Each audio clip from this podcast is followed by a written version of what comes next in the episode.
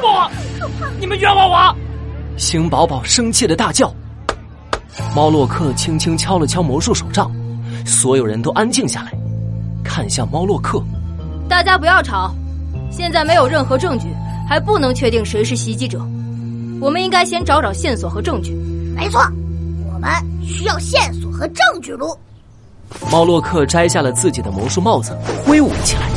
扑棱扑棱，从魔术帽里飞出了一只鸽子，鸽子嘴里衔着一个怀表，停在了猫洛克手上。猫洛克打开了怀表。邢老板，现在是下午三点三十五分，您还记得您遭到袭击的具体时间吗？记得记得，当时我正好在看手机，是三点二十分，我记得很清楚。嗯，也就是大概十五分钟之前。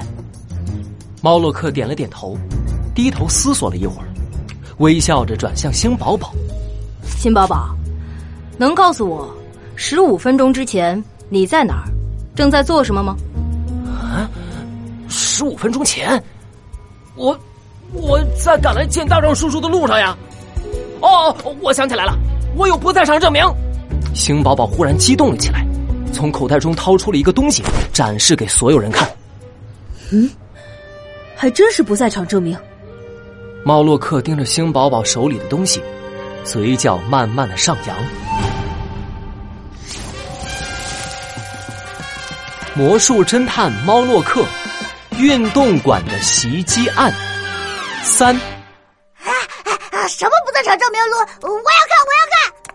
猫洛克脚边的撸宝有些急了，不断蹦跶着。喏，让我看。咦，是一张自拍。熊宝宝，你笑起来的时候，大板牙都露出来了。哎呦，太好笑了。这，这有什么好笑的？哼！猫洛克轻轻的弹了弹撸宝的小脑门。撸宝。要想成为真正的侦探，必须有敏锐的观察力。你再认真看看照片。卢宝的小眼睛紧紧的盯着照片。哦，照片里星宝宝后面有个高楼，楼上有个大钟表。啊，这个大钟表好眼熟呀！啊，我记起来了，这是中央大街的钟楼呀！啊，我知道了。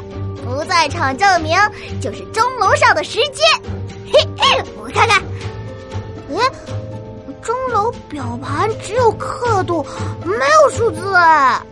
没错，钟楼的表盘只有刻度，没有数字。但从时针的位置可以看出，拍照的时间正是三点二十分，也就是新老板遇袭的时间。而那个时候，星宝宝正在中央大街的钟楼前自拍。所以，这张照片就是他完美的不在场证明。不是星宝宝啊！我们真的冤枉他了。到底是谁袭击了星宝宝呢？大家别着急，只有不可思议的魔术，没有不可解开的谜团。我魔术侦探猫洛克一定会找出真相。猫洛克压低了魔术帽，眼睛眯了起来。星宝宝，能问一下？你今天约见新大壮老板的目的吗？我，我要找大壮叔叔要钱啊！能把照片给我吗？我想仔细看一下。呃，哦哦哦！星宝宝有些不情愿的将照片递给猫洛克。猫洛克仔仔细细的观察起照片。嗯，照片上有显示日期，确实是今天拍的，没有作假的痕迹。看来。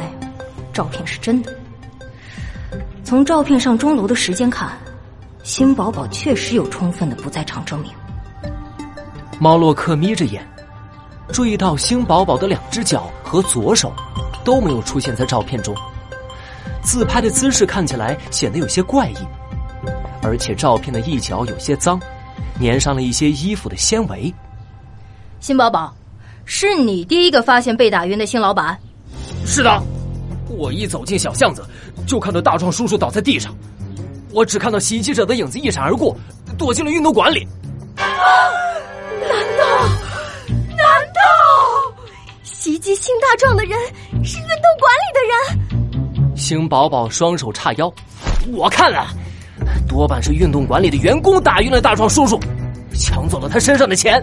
袭击者一定是听到我的声音就慌忙躲回店里，连凶器都顾不上了。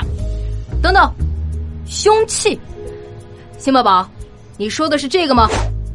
猫洛克指着地上的一根粗木棍，星宝宝忙不迭的点头：“没错，就是这个。”猫洛克蹲下身，仔细的观察起木棍。这根木棍是长形的圆柱体，和新大壮老板头上的伤口一样，而且木棍上还留着一些淡淡的血迹。看来这根木棍的确是袭击新老板的凶器。咦，这是什么？